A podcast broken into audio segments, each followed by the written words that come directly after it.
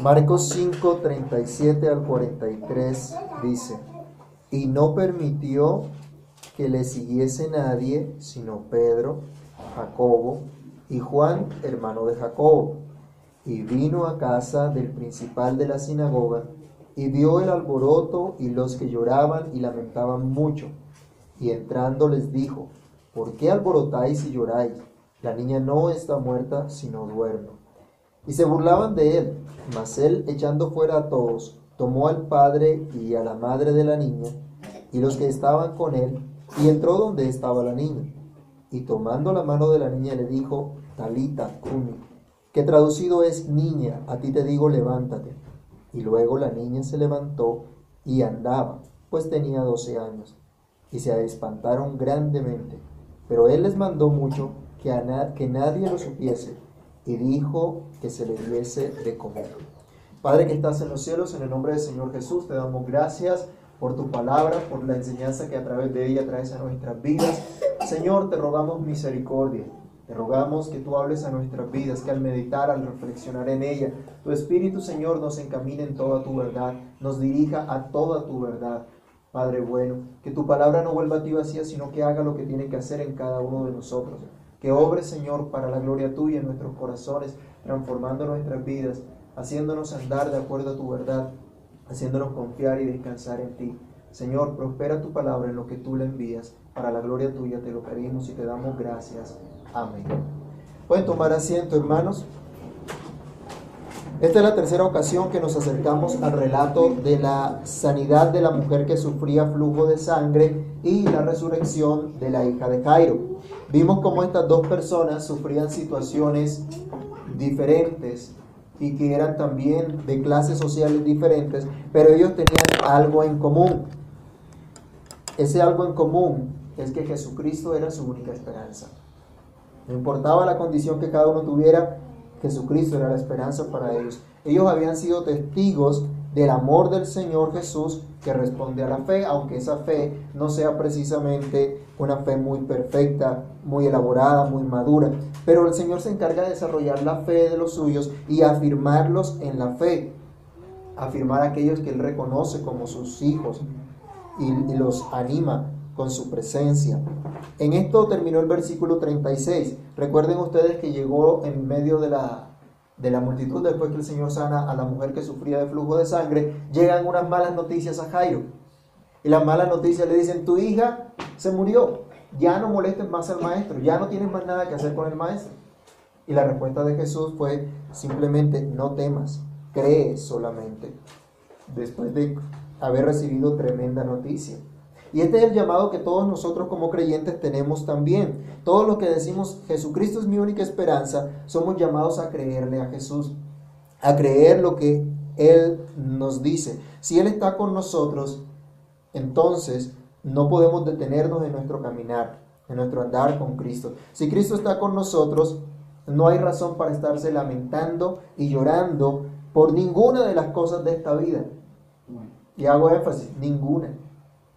En mi texto lo tengo en, mayúscula. Ninguna. Porque Cristo va con nosotros y tiene preparado algo que no alcanzamos a imaginar. Jairo no dijo palabra alguna, simplemente siguió caminando. ¿Y ustedes piensan que había dolor en el corazón de Jairo al saber que su hija estaba muerta? ¿Piensan que había aflicción en su corazón? Seguramente. Jairo no estaba de pronto saltando de la, de la risa, de, de expresando un gozo eh, muy grande. Pero dice la, escritura que él simplemente siguió con Jesús, siguió caminando. Había dolor, tristeza, seguramente.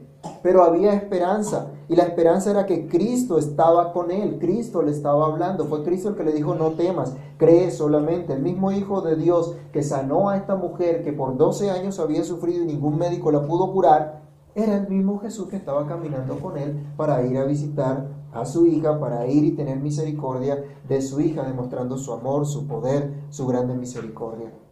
Así entonces nosotros también necesitamos entender lo que Cristo va a hacer acá es mostrarnos que Él tiene, que es en Él en quien tenemos vida eterna, que por el hecho de creer en Cristo tenemos vida eterna, Él es el que da vida a los muertos. Y viene una reflexión para nosotros hasta este momento. ¿Has creído o he creído en Cristo? ¿Crees que Cristo está contigo? Entonces, escucha lo que Él te dice y camina. No te detengas. No nos dice la escritura que Jairo se tiró al piso a llorar y a lamentarse porque la hija se había muerto. Siguió caminando, el Señor siguió con él, le dijo, no temas, cree solamente. Entonces, si nosotros creemos que Cristo está con nosotros, debemos continuar viviendo para la gloria de Dios. Debemos seguir en el camino que el Señor nos ha puesto, sin detenernos, sin autocompadecernos por la dura de la situación o lo terrible que nos ha tocado en la vida. Mire que a veces gastamos mucho tiempo de nuestra vida tocándonos el hombro nosotros mismos y autocompadeciéndonos. Pobrecito yo. Es que a mí me ha tocado muy duro. Es que usted no sabe por lo que a mí me ha tocado pasar y nos quedamos simplemente en eso. No, hermanos, esa no es la verdad completa. Hay un futuro mucho más glorioso que Dios tiene preparado para los que le aman, es decir, para los que creen y obedecen sus mandamientos por la gracia que el Señor les ha dado. Por eso con gozo y con profunda reverencia, con profunda confianza, reflexionemos nuevamente hoy en este pasaje, ya en la conclusión de este pasaje, con el título que hemos dado a, a nuestro estudio, Jesucristo es mi única esperanza. Lo hemos repetido por tres domingos. Quiera Dios que quede grabado en nuestro corazón. Jesucristo es mi única esperanza. Solo Él fortalece permanentemente. Ese es nuestro primer punto. Solo Jesús fortalece permanentemente a los suyos. Solo Él es Dios y tiene poder para hacernos andar, para darnos vida, para darnos fuerza en medio del cansancio. Alguien que me ayude leyendo, por favor, Isaías capítulo 40, verso 29. El Señor habla a su pueblo en medio de la condición que ellos se encuentran, aún en medio de juicio. Pero Dios anima a los suyos. Solo Dios es el que puede dar fuerzas en medio del cansancio, del dolor, de la aflicción que pueda venir a, la vida de cada uno de nosotros. ¿Qué dice Isaías 40, 29? Él da esfuerzo al cansado y multiplica las fuerzas al que no tiene ninguno. Solo Dios puede hacer estas cosas. Nada ni nadie te puede animar como solo Jesús puede hacerlo. Nada ni nadie puede darte las fuerzas que necesitas para dejar a un lado el pecado y estimar todas las cosas de este mundo por basura para ganar a Cristo.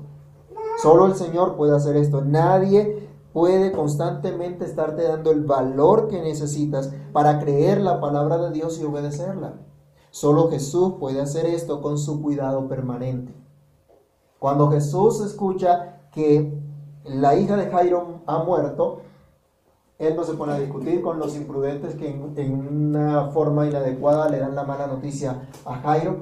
Tampoco se pone a compadecer a Jairo, pero sí le dice simplemente cree. Cree solamente.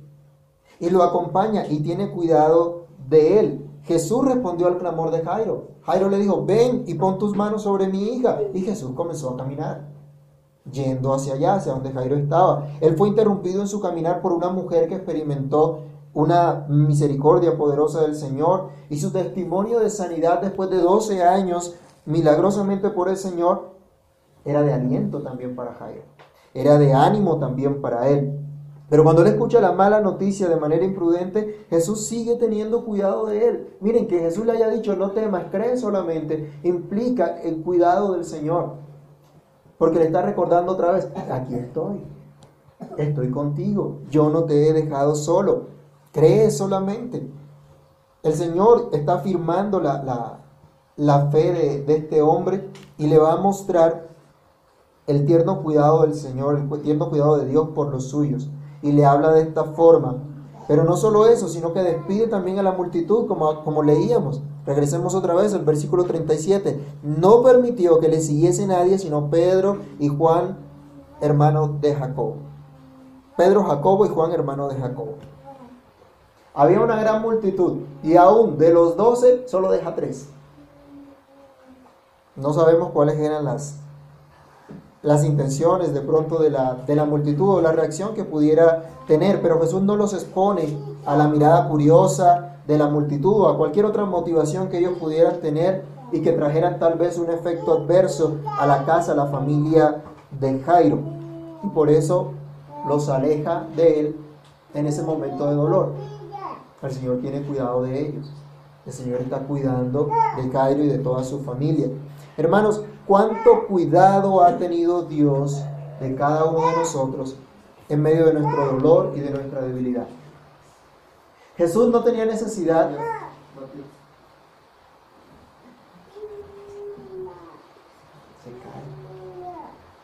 Jesús no tenía ninguna necesidad de decirle a Jairo otra vez, cree, porque ya estaba con él, porque ya andaba con él. Pero él conoce su debilidad. Él conoce lo que está viviendo y por eso le recuerda.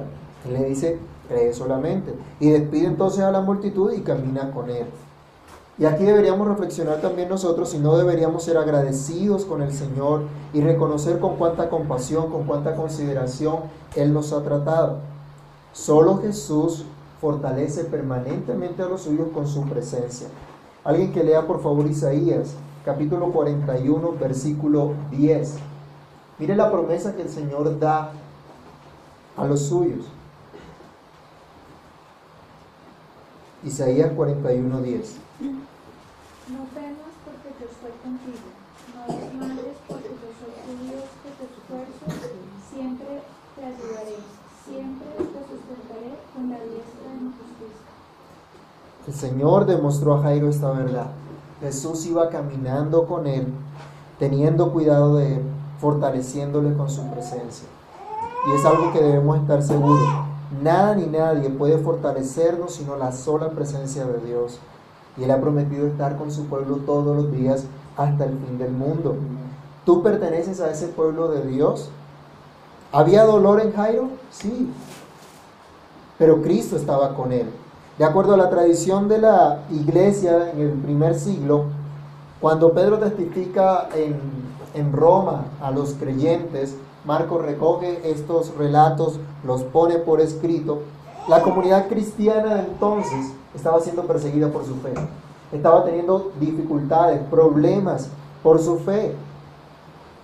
Pero estaban entonces escuchando también que Jesús estaba con ellos.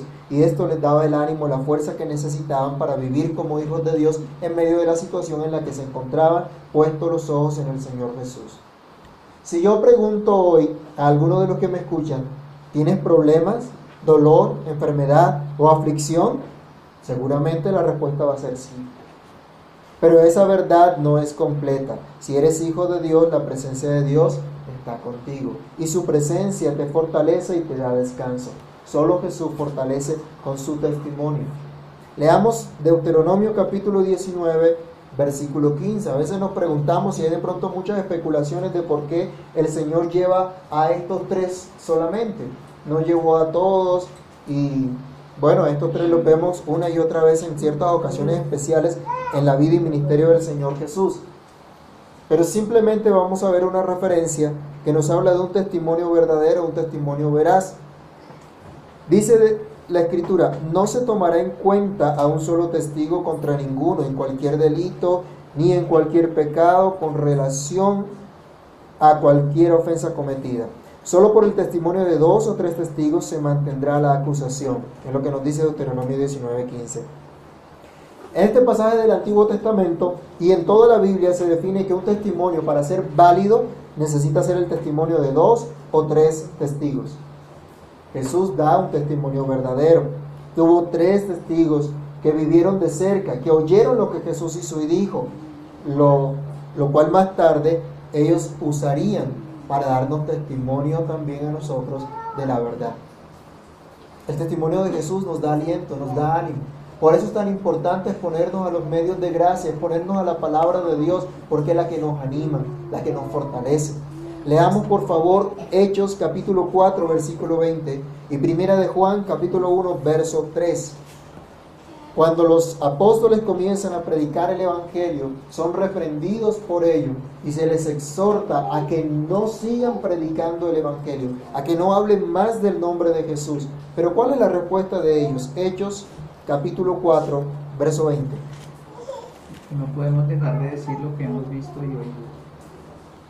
Hay que obedecer a Dios antes que a los hombres. Y dice, no podemos dejar de decir las cosas que el Señor nos ha enseñado, lo que hemos visto de Jesús, lo que hemos escuchado de Jesús. Y es interesante también que el apóstol Juan más tarde escribe, primera de Juan, capítulo 1, versículo 3, no de su cuenta, no de lo que él se imagina, sino el testimonio de lo que vio cerca del, del mismo Señor Jesús. Él dice, lo que hemos visto y oído, eso os anunciamos, para que también vosotros tengáis comunión con nosotros. Y nuestra comunión verdaderamente es con el Padre y con su Hijo Jesucristo. Tienen un testimonio que nos lleva a la comunión con Dios, a tener verdadera comunión con Dios.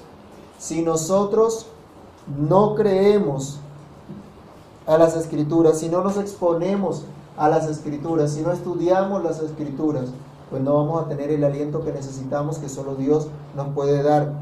El aliento que nos da su palabra, que nos da su testimonio permanente. Solo Jesús fortalece permanentemente a los suyos y por eso podemos decir cada uno, Jesucristo es mi esperanza.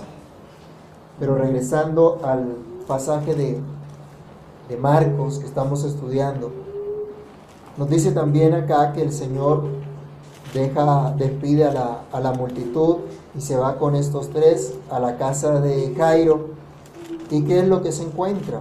¿Qué es lo que, lo que ve allí? Dice, él vino a la casa del principal de la sinagoga y vio el alboroto y a los que lloraban y lamentaban mucho. Lo segundo que vemos acá es que solo Jesús da un verdadero consuelo. Podemos estar rodeados de mucha gente y gente que de pronto nos aprecia.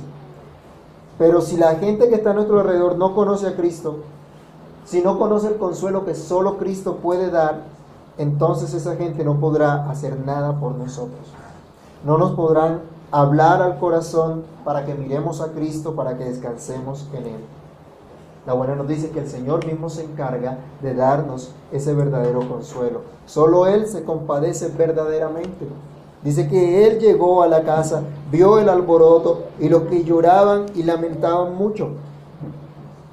Había lloro, había lamento, había mucho ruido. Seguramente los familiares y amigos de, de Jairo estaban allí a expresar su dolor, su solidaridad. Y bueno, cuando un ser querido muere, es lo que nosotros también consideramos, lo que también nosotros esperamos, que nuestros allegados puedan estar allí, sea confortante, rodea, estar rodeado de personas que nos consideren y nos aprecien, que puedan compartir ese momento de dolor también con nosotros. Como era costumbre en la época, seguramente el ruido se debía también a que había plañideras profesionales, es decir, mujeres que lloraban por el muerto para acentuar el dolor, el sentimiento de solidaridad con los padres de la niña muerta. Recuerden que Jairo era un principal de la sinagoga, era un gobernante en la sinagoga. Entonces era conocido por mucha gente y era lo más normal que hubiese mucha gente también en esa, en esa casa, en el funeral que debía ser realizado el mismo día. Y aunque fuera esa costumbre hacer ese ruido y alboroto, en realidad no había razón para ello. Esas son las palabras del Señor Jesús. Él les dice que entrando les dijo, ¿por qué alborotáis y lloráis? La niña no está muerta, sino duerme. Cristo estuvo allí y aunque fuera la costumbre de la gente hacer todo ese escándalo, Él no lo hizo.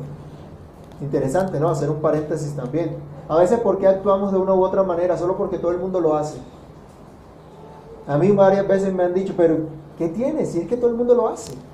Y porque todo el mundo lo hace, tenemos que hacerlo nosotros también. No. Cierro el paréntesis. Solo Jesús se compadece realmente y hace lo que es correcto y en verdad trae consuelo a nuestras vidas. Las plañideras con su llanto en realidad no traían consuelo a la vida de estas personas. La compasión de Jesús nos ha sido mostrada en la cruz. Allí Él entregó su vida por nosotros. Allí cargó el pecado de todos nosotros para que seamos hechos justicia de Dios en Él. Para que seamos nosotros considerados justos delante de Dios sin mancha. Gracias a la sangre que Él derramó en la cruz por nosotros. La compasión de Jesús se nos es mostrada en la cruz de Cristo para que descansemos en su obra. para que no nos lamentemos en nuestra condición, sino que descansemos en lo que Él ha hecho. Solo Él conoce todo realmente. El, el texto nos dice que Él vio, pero el, el, la expresión aquí quiere, quiere decir que Él observó, que Él estuvo muy atento a todo lo que estaba ocurriendo en realidad. Tal vez algunos estaban en el funeral con un sentimiento sincero de solidaridad y dolor por el dolor de Jairo y su familia. Pero habían otros que tal vez no eran muy sinceros. Pero Jesús vio quiénes eran los que lloraban, quiénes eran los que lamentaban, los detalló, los analizó. Y aquí debemos reflexionar que ante la mirada del Señor, ¿quién puede ocultar sus verdaderas intenciones, sus verdaderas motivaciones? Dios nos conoce. Dios sabe por qué razón estamos aquí. Dios sabe cuáles son los deseos reales de nuestro corazón. A Dios no le podemos engañar. Yo les puedo dar una falsa imagen a ustedes, pero Dios me conoce. Y Dios sabe cuál es realmente la condición de mi corazón. Jesús vio a los que estaban allí llorando, aparentemente compadeciéndose de Él. Es probable que algunos no fueran sinceros. A Él no le podemos esconder nada. Él lo sabe todo y Él conoce todo realmente como es. Él no tiene percepciones equivocadas como a veces las tenemos nosotros. Miren que nosotros a veces sufrimos porque tenemos una percepción equivocada de la vida, de la realidad, porque vemos las cosas mal, porque las vemos desde nuestra perspectiva de pecado y no desde la perspectiva de Dios. Solo Jesús conoce las cosas en realidad tal como son. Dice aquí el versículo, que él les dice, no tienen por qué alborotarse, no tienen por qué llorar y hacer tremendo escándalo. La niña no está muerta, sino duerme. Bueno, ya le habían dado la noticia, la niña se murió, pero ahora Jesús está diciendo, no, la niña no está muerta, sino que duerme. ¿Cuál era la actitud que tenía que tomar la gente? ¿Cómo actuaríamos nosotros? ¿Cómo responderíamos nosotros? ¿Cuál fue la respuesta de la gente? Dice el verso 40, y se burlaban de él.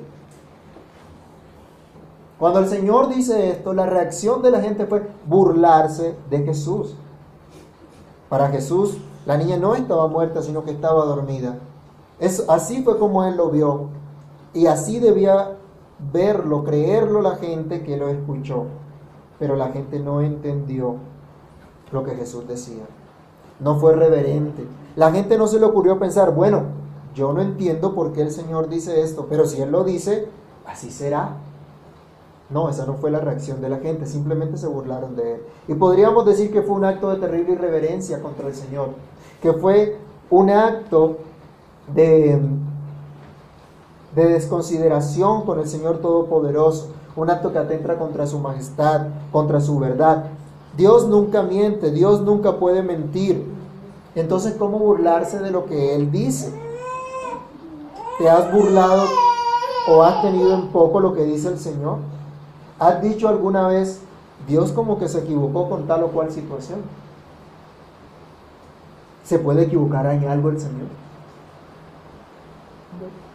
¿Y por qué pensamos así entonces? Hay situaciones que nos llevan a pensar de esa manera. Esta gente se burló de Cristo, de lo que decía Cristo. La gente no vio las cosas como lo estaba viendo Cristo. ¿Y cuáles son las razones de nuestros problemas? ¿Por qué nos deprimimos? ¿Por qué nos desanimamos? ¿Por qué vemos todas las cosas sin sentido? Porque no vemos las cosas como las ve Cristo. Porque no confiamos en lo que dice el Señor. Porque no creemos a lo que nos dice Dios. Leamos Romanos capítulo 11, versículo 33. Dios no se puede equivocar en nada. Y debemos recordar que la verdad y la sabiduría del Señor son infinitas, son eternas, son inmutables, jamás podrán cambiar. ¿Qué dice Romanos 11:33? No te jactes contra las ramas, y si te jactas, sabes que no sustentas tú a la raíz, sino la raíz a ti. No, 11:33. Dice, oh profundidad de las riquezas de la sabiduría y de la ciencia de Dios. Cuán insondables son sus juicios e inescrutables sus caminos. Hay cosas que no entendemos, pero en su momento Dios nos las hará entender. El hecho de que no entendamos no quiere decir que debemos burlarnos, menospreciar, desechar lo que Dios nos dice. No hay razón para ello. Solo Jesús nos conduce a un verdadero consuelo. ¿Qué hizo Jesús? Cuando la gente se burló, dice, mas él echando fuera a todos, tomó al padre y a la madre de la niña y a los que estaban con él y entró donde estaba la niña. Sacó a la gente burlona que realmente no traía consuelo a Jairo y a su esposa y se quedó solo con ellos y con sus tres discípulos y fueron al lugar donde estaba la niña, donde manifestaría su misericordia. Pues era finalmente Jairo y su esposa los que realmente necesitaban la ayuda, el consuelo del Señor. Era a ellos a quien Cristo venía a manifestar su consuelo, darle su consuelo. No sabemos si Jairo esperaba que la niña resucitara o, o que pidiera eso. No sabemos si realmente la esposa de Jairo esperaba que la niña también resucitara. Y todos se habrían preguntado, ¿qué es lo que va a hacer Jesús si la niña ya está muerta? No sabemos si la multitud y los burlones estarían también indagando, bueno, ¿qué se le ocurre a Jesús o qué es lo que piensa hacer? Pero lo importante no era qué iba a hacer Jesús. Lo importante no era que Jesús llenara las expectativas de la gente. Lo importante era que Jesús estaba allí y daría consuelo. Saben, a veces nosotros nos acercamos al Señor con una motivación equivocada. Nos acercamos al Señor para que Él cambie nuestra circunstancia. ¿Cuántas veces no hemos orado así? Que el Señor cambie nuestra circunstancia. En lugar de encontrar consuelo en la presencia del Señor. Hermanos, aunque el Señor no hubiese resucitado a la hija de Jairo, Él daría un perfecto consuelo a esta familia.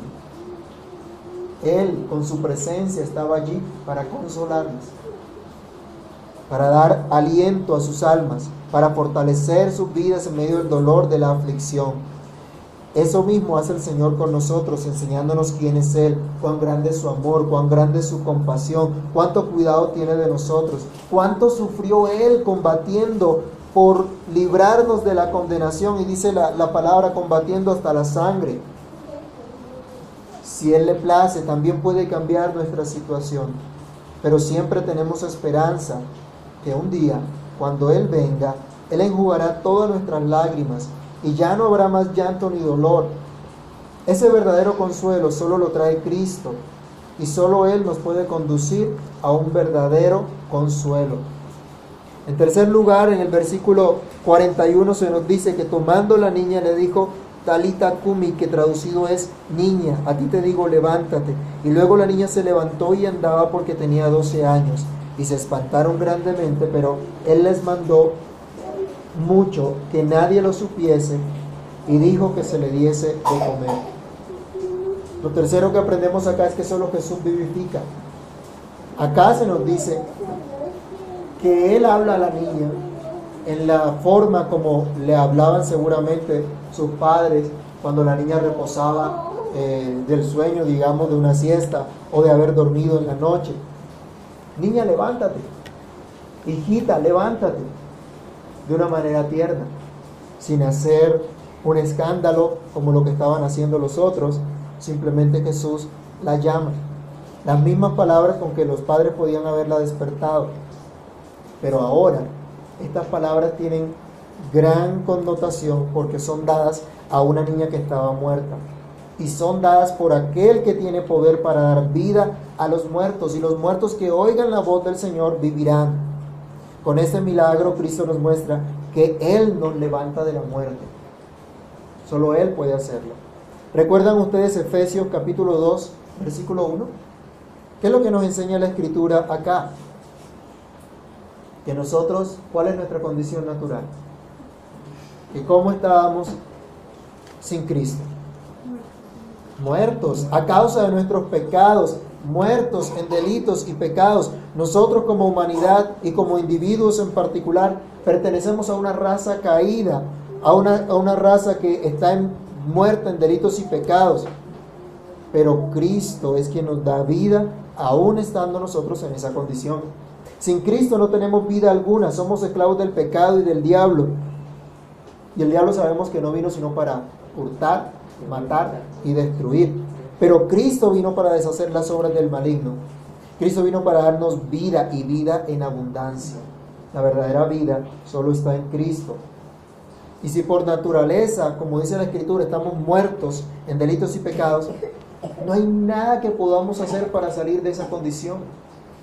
No hay nada que podamos hacer para levantarnos nosotros mismos, a menos que Cristo sea el que nos diga, levántate, tal como hizo con la hija de Jairo. El pasaje no nos dice que la niña exclamó, Señor, sálvame, oh Señor, líbrame, Señor, dame vida.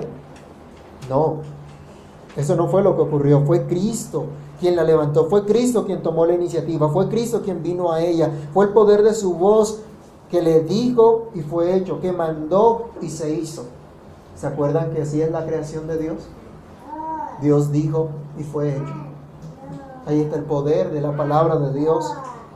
Esa niña escuchó al Señor Dios Todopoderoso y pudo ser salva, pudo, ser, pudo volver a vivir.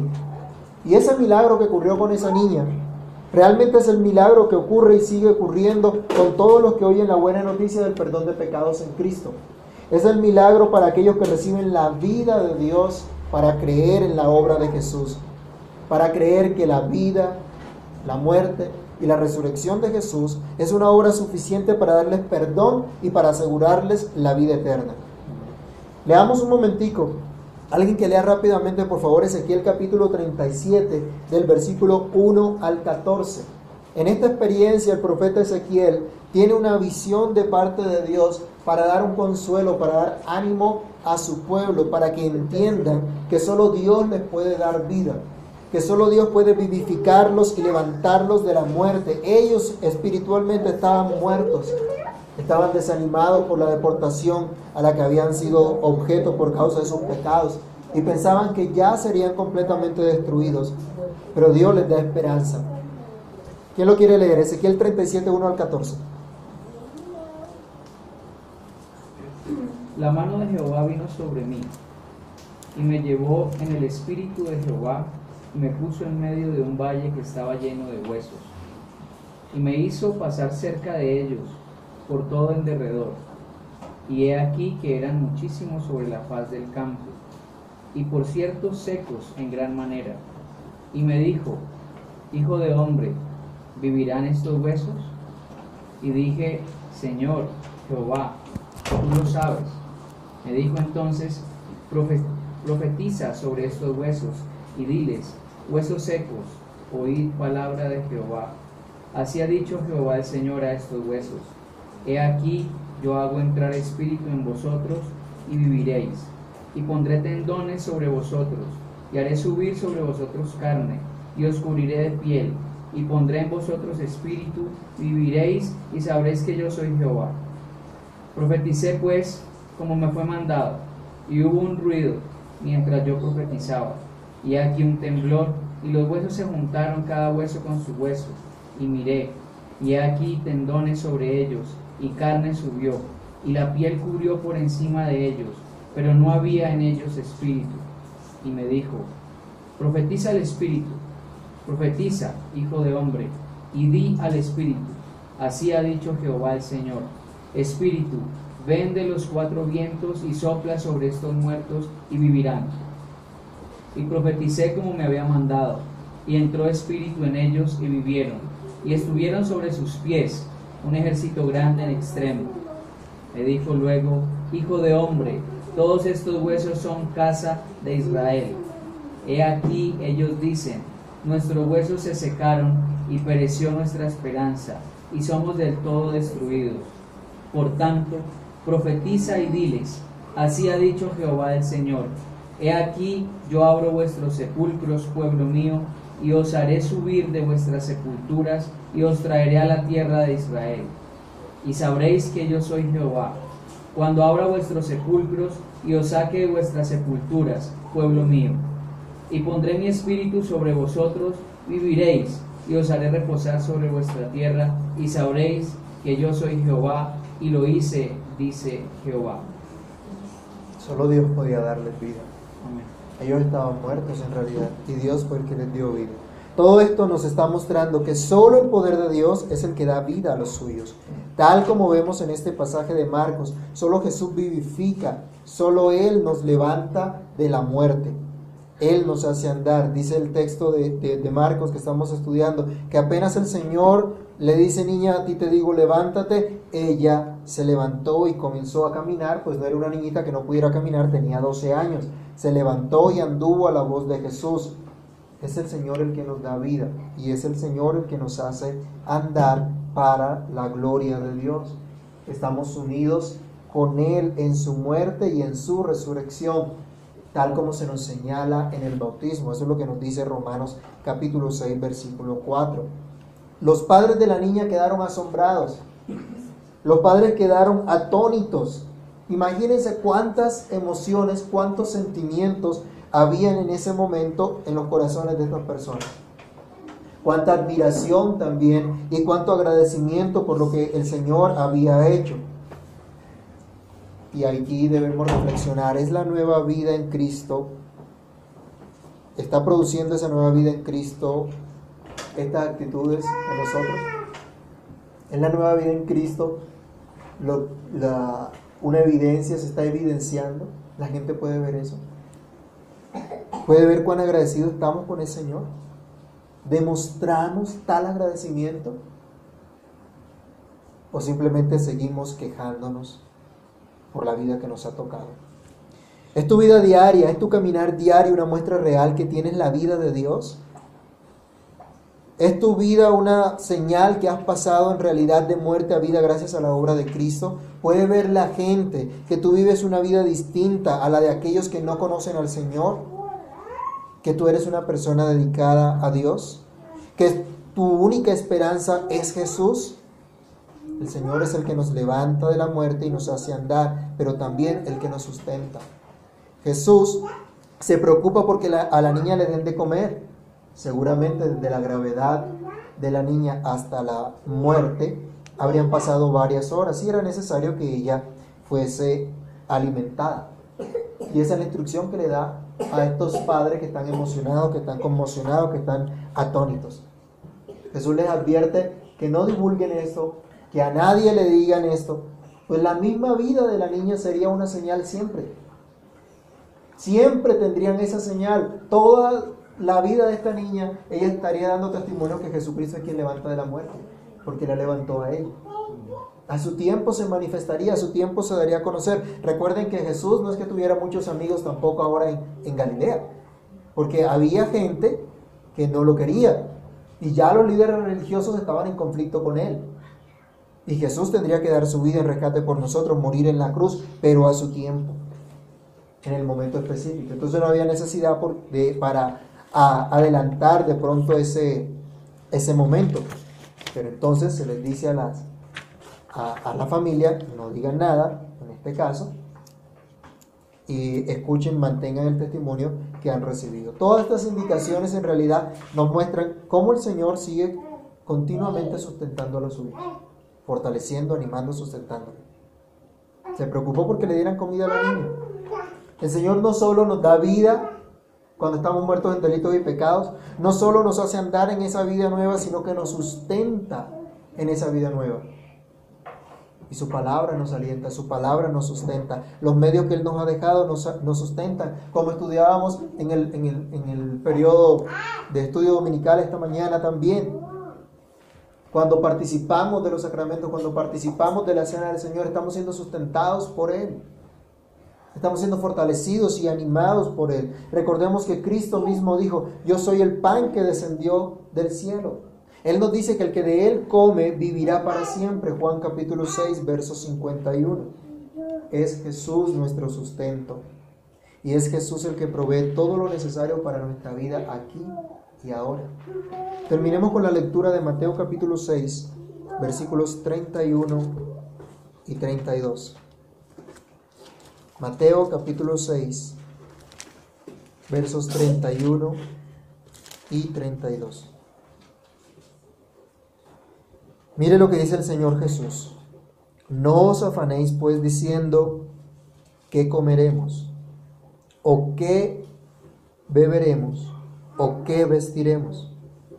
porque los gentiles buscan todas estas cosas, pero vuestro Padre Celestial sabe que tenéis necesidad de todas estas cosas.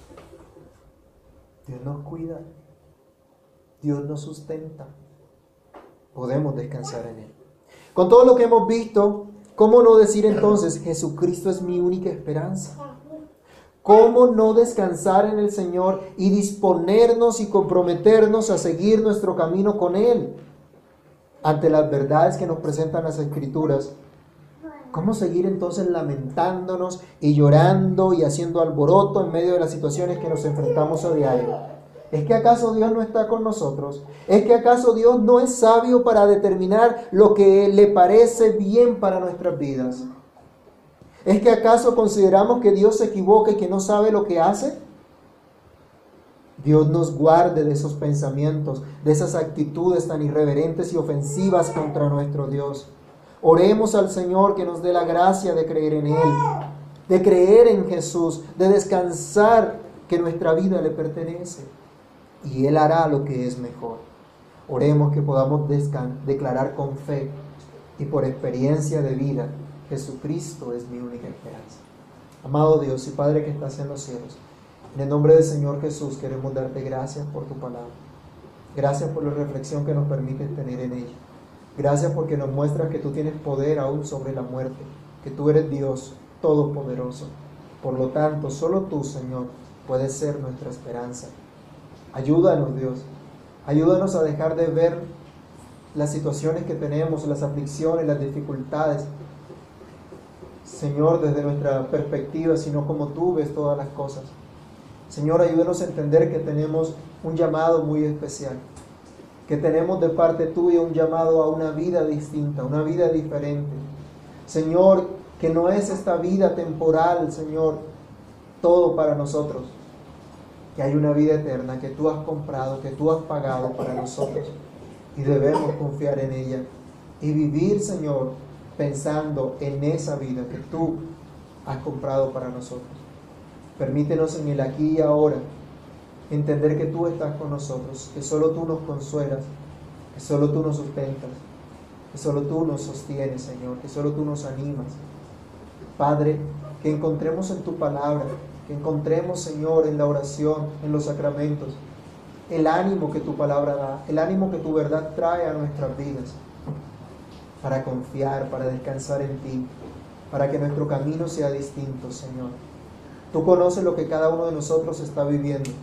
Tú conoces, Señor, nuestros pensamientos, nuestras acciones, nuestros deseos. Ay, Señor, ayúdanos. Ayúdanos a confiar realmente en ti. A estimar todas las cosas por basura con tal de ganar a Cristo. Ayúdanos, Padre, a colocar realmente nuestra mirada en ti y a descansar en tu favor, en tu gracia, en tu eterna misericordia. Señor, en tus manos colocamos nuestras vidas y te damos gracias por lo que harás, por lo que estás haciendo. En el nombre del Señor Jesús, te alabamos, te bendecimos te damos muchas gracias. Amén.